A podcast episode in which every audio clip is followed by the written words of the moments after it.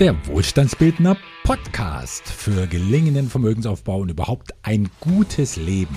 Ich sage Podcast und nicht Blitzlicht, denn heute sind wir etwas länger zugange mit dem Thema mehr Einblick und Mitbestimmung wagen.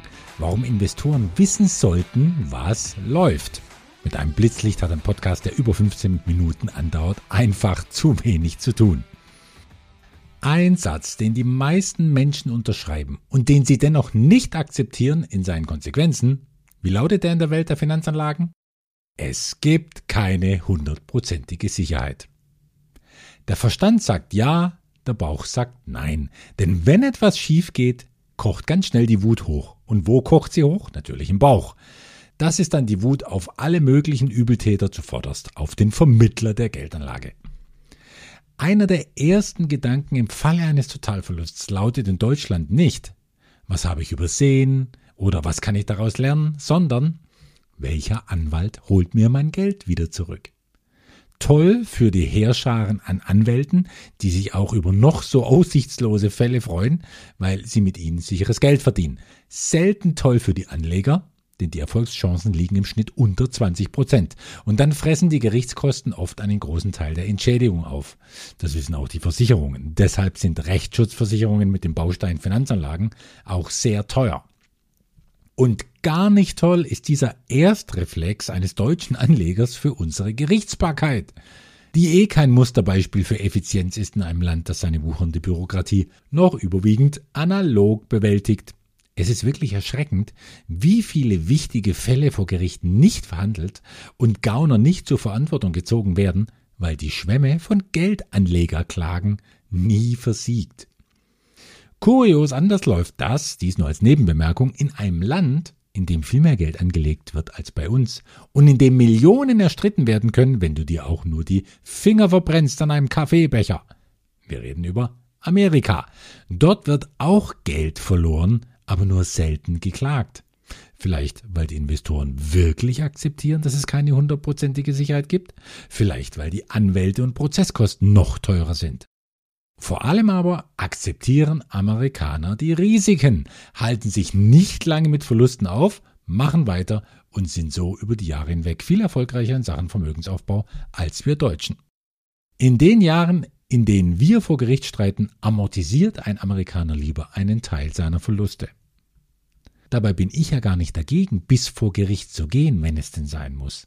In komplizierten Fällen können Anwälte, Richter, Ausschüsse und Gutachter hilfreich sein, wenn es darum geht, herauszufinden, wo und wie denn eigentlich Geld verloren wurde, beziehungsweise in welche unberechtigten Taschen es geflossen ist. So wie jetzt bei Wirecard und dem Prozess gegen den Wirecard-Gründer Markus Braun, der am 8. Dezember 2022 losging. Wie im Wohlstandsbildner Podcast Nummer 79 angedeutet, ist dieser Fall ja nicht nur groß, sondern auch sagenhaft kompliziert. Jetzt werden Jahre investiert, um dieses Milliardengrab zu untersuchen. Für mich ist das hochgradig spannend, weil es ja eine Menge zu lernen gibt, worauf ich als Investor bei Aktiengesellschaften spezifisch vielleicht noch mehr achten könnte, was ich noch prüfen könnte, um die Plausibilität einer Investition zu untermauern. Doch prozesswütigen Kleinanlegern geht es nicht oder nur ganz selten darum herauszufinden, welcher Langfinger da vielleicht zugegriffen hat, wenn Geld verloren wurde. Da geht es nicht darum, Fehler zu entdecken oder aus ihnen zu lernen. Das zeigt sich allein schon daran, dass bei uns pauschal das vermeintlich schwächste Glied in der Kette angegangen wird, das mit dem Verlust von dem Geld ja gar nichts zu tun haben kann. Vom Vermittler. Und von dem wird die verloren gegangene Summe eingeklagt als Entschädigung. Und dafür werden dann so Gründe vorgetragen wie Fehlberatung, Risikoverschleierung, das Prospekt wurde nicht ausgehändigt oder eine Altersvorsorge wäre vorgetäuscht worden.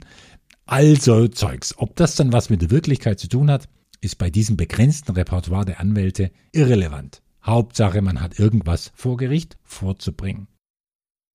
Verantwortlich aber, ich sage nicht schuld, verantwortlich für Verluste sind aber immer ganz andere.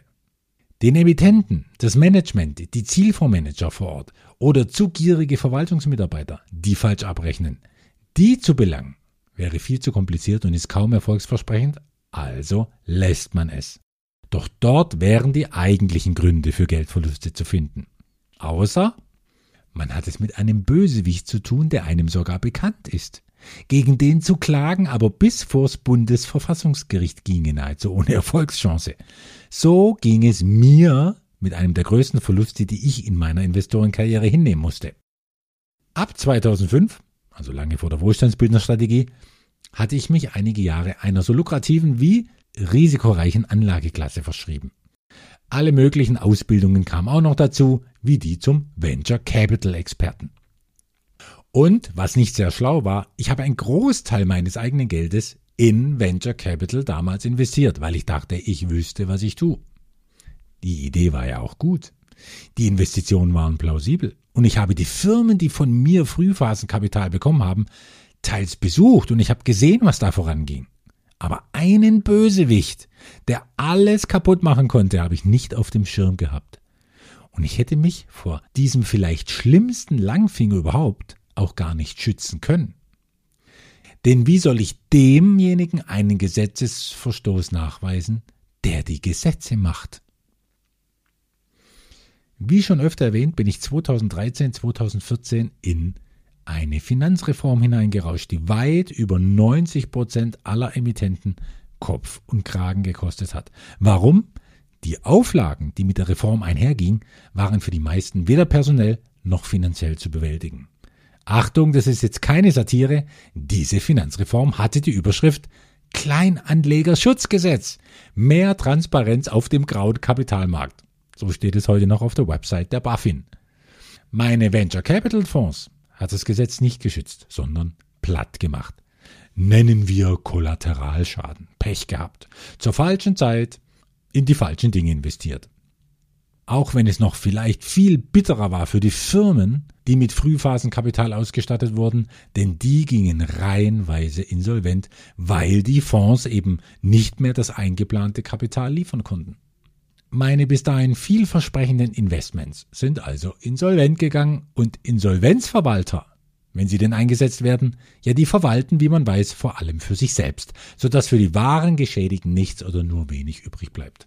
Und das, was sie zurückbekommen aus der Insolvenzmasse, ist kaum mehr was wert infolge der Geldentwertung. Erst vor sechs Wochen habe ich 900 Euro erstattet bekommen durch einen dieser Verwalter. Für ein Investment aus 2007. Im Vergleich zur investierten Summe ist das fast nichts und ein Grund zum Heulen. Da ich das Geld aber sowieso längst abgeschrieben habe, bin ich jetzt einfach nur dankbar, äh, dass es überhaupt äh, was gab, dass überhaupt was zurückgekommen ist. Jetzt kann ich mir auch einen kleinen Weihnachtsbaum kaufen und den aus Plastik kann ich im Keller stehen lassen. Was ich damit sagen will, hundertprozentige Sicherheit gibt es wirklich nicht. Das sollte ein Investor nicht nur unterschreiben, sondern wirklich verinnerlichen. Eingedenk des Beispiels, dass am Ende aller Möglichkeiten sogar der Gesetzgeber persönlich kommen kann, um eine Investition unmöglich zu machen. An der Stelle werde ich oft gefragt, gibt es ein Kriterium bei Vermögensanlagen, mit dem ich mich wenigstens den 100% Sicherheit annähern kann? Und darauf gibt es nur eine Antwort. Nein, es gibt nicht das eine entscheidende Prüfkriterium, es gibt viel mehr.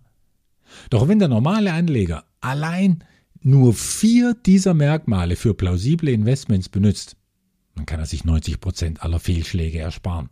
Fortgeschrittene Investoren bemühen 20 bis 50 Punkte auf so eine Art Checkliste, die es abzuhaken gilt, und Profis haben oft mehr als 100.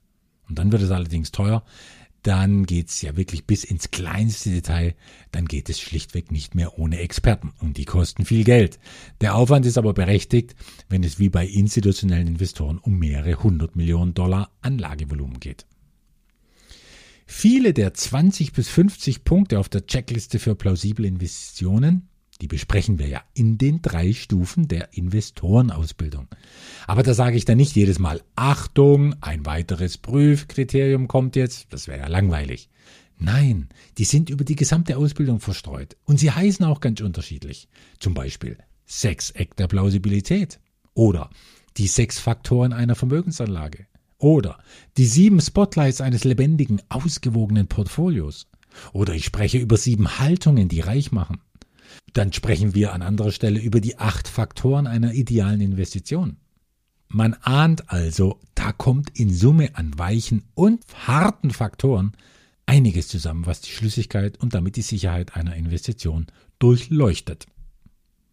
Zwei Faktoren davon aber will ich heute herausstellen, die mächtig dazu beitragen können, den Erfolg oder Misserfolg einer Anlage einschätzen zu können. Der Titel des Podcasts hat es schon verraten. Erstens, Einblick nehmen zu können in das, was mit meinem Geld passiert. Und zweitens, damit eng verknüpft, mitbestimmen zu können, was mit meinem Geld passiert. Wissen ist Macht, heißt es völlig berechtigt. Nur beim Geld, ist doch erstaunlich, nur beim Geld geben sich die Leute gar zu gerne ohnmächtig, weil sie nicht wissen oder gar nicht wissen wollen, was mit ihrem Geld wirklich läuft.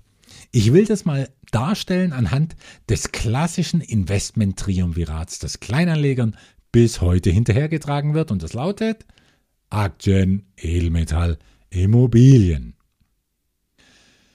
Wenn ich von Aktien für Otto-Normalanleger rede, ja, dann sind meistens nicht Einzelaktien, sondern ETFs gemeint heutzutage. Also die wetten darauf, so gut abzuschneiden an den Märkten wie ganze Indizes. Steigt der DAX, der Dow Jones oder der MSCI World, dann steigt der Wert meiner Papiere darauf. Nun die Frage, kann ich mit so einem ETF Einblick nehmen in das, was mit meinem Geld passiert? Ja, wohl eher nicht. Denn kaum einer gräbt so tief, dass er auch nur die prozentuale Verteilung seines Geldes kennt, wie er in zum Beispiel 1200 Unternehmen des super gestreuten ETFs investiert ist, welche Schwergewichte dort hauptverantwortlich sind für Wohl und Wehe der Kursentwicklung, auch der Kursentwicklung des gesamten Index und wie sich daher die Wirren der Weltwirtschaft auf seinen ETF auswirken könnten. Auch prüft kaum jemand, wie viel Kosten er eigentlich wirklich über seinen ETF abdrückt.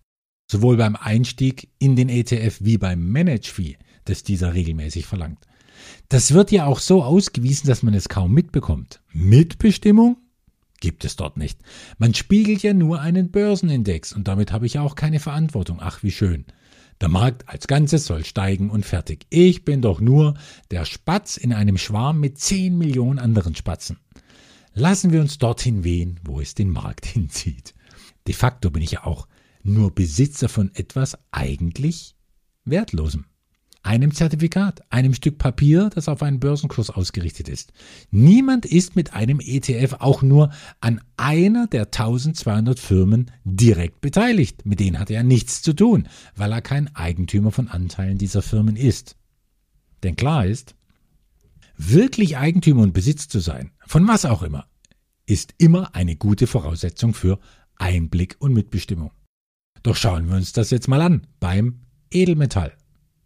Auch hier geben die meisten Kleinanleger ihre beiden Rechte Einblick und Mitbestimmung zumeist ab. Da kauft man sich physisches Edelmetall und lässt es dann im Schweizer Zollfreilager unterbringen, um der Mehrwertsteuer zu entgehen oder der Gefahr, daheim könnte es einem gestohlen werden. Einblick hieße jetzt, sich verbürgte Lagerbestände zeigen zu lassen von der eigenen Ware oder hinzufahren ins Freilager, um die eigene Tonne mit irgendwas drin anzuschauen, in der Hoffnung, dass nicht extra zu diesem Termin das Namensschild aufgeklebt wurde. Das gab es alles schon. Es soll ja immer so seriös zugehen, oder man hofft es zumindest. Dabei hat es schon so viel, gerade bei Edelmetall, so viel Betrügereien mit Zollfreilagern gegeben. Wenn ich mein Mitbestimmungsrecht wirklich ausüben will mit dieser Anlageklasse, dann ist die einzige Möglichkeit, die ich habe bei Edelmetallen, ich lasse es mir liefern und lasse mir keine Lagerkosten aufschwatzen oder Ängste einreden, wie viel bei uns eingebrochen würde oder wie sehr sich doch es lohnt, die Mehrwertsteuer zu vermeiden. Und dann, wenn ich es dann zu Hause herumliegen habe, dann bleibt ja nur noch zu hoffen, dass der Wert dieser unproduktiven Metalle steigt und mir nach Kauf- und Verkaufskosten eine Rendite bleibt. Wenn ich denn je genau wusste, wie hoch diese Kosten eigentlich waren. Ich muss ja nur den Rohmetallpreis, den kann ich im Internet recherchieren, von meiner Anlagesumme abziehen, dann weiß ich in etwa, wie hoch diese Kosten zuschlagen. Rund um Förderung, Verarbeitung und Vertrieb bei Edelmetallen. Das fördert in jedem Fall Erkenntnisse zutage und nicht immer erfreuliche. Aber das gehört dazu, zum Einblick nehmen. Bleibt noch die Immobilie als Investment, also eine vermietete Immobilie, die mir gehört. Hier habe ich den größten Einblick und das größte Mitbestimmungsrecht, sofern ich mein Schicksal nicht in Hausverwalterhände gelegt habe. Tue ich das, wie es die meisten tun, dann habe ich eben den Einblick, den mir die Verwaltung gewährt. Hoffen wir mal, dass sie erstens gute Arbeit leistet und zweitens Transparenz liebt. Viele verweigern aber beides. Sie wollen halt ihr Geld so mühelos wie möglich verdienen. Gleiches gilt in diesem Fall für die Mitbestimmung. Will ich die Geschicke lenken meiner Immobilie, muss ich mich mit dieser Immobilie und ihren Mietern darin beschäftigen, muss immer dranbleiben an der aktuellen Rechtsprechung und Gesetzgebung und darf nie vergessen, ein paar Taler auf der Seite zu haben für etwaige Kosten. Denn die entstehen immer früher oder später. Dann aber habe ich den vollen Einblick in die Zahlen und kann entscheiden, wo es lang geht. Die Wahrheit ist, vielen ist das zu mühsam, zu stressig oder zu langweilig. In einem Wohlstandsbildnerportfolio läuft das so. Zum Beispiel in den Säulen 1 und 2 Infrastruktur und Entwicklungsimmobilien. In diversen Investitionen stellen wir uns mit tausenden anderen aufs Trittbrett der Straßenbahn, die von institutionellen Großinvestoren gefahren wird. Viel Mitbestimmung zugegeben habe ich hier nicht, außer es sollten Dinge im Gesellschaftsvertrag geändert werden. Dann könnte ich ein Veto einlegen. Ansonsten genieße ich einfach die Fahrt, denn die ist eh meistens kurz, die Rendite aber ist hoch. 18 Prozent pro Jahr, Stichwort Klappdeal, ist ja nicht so schlecht für die Fahrt, für die kurze Fahrt von A nach B.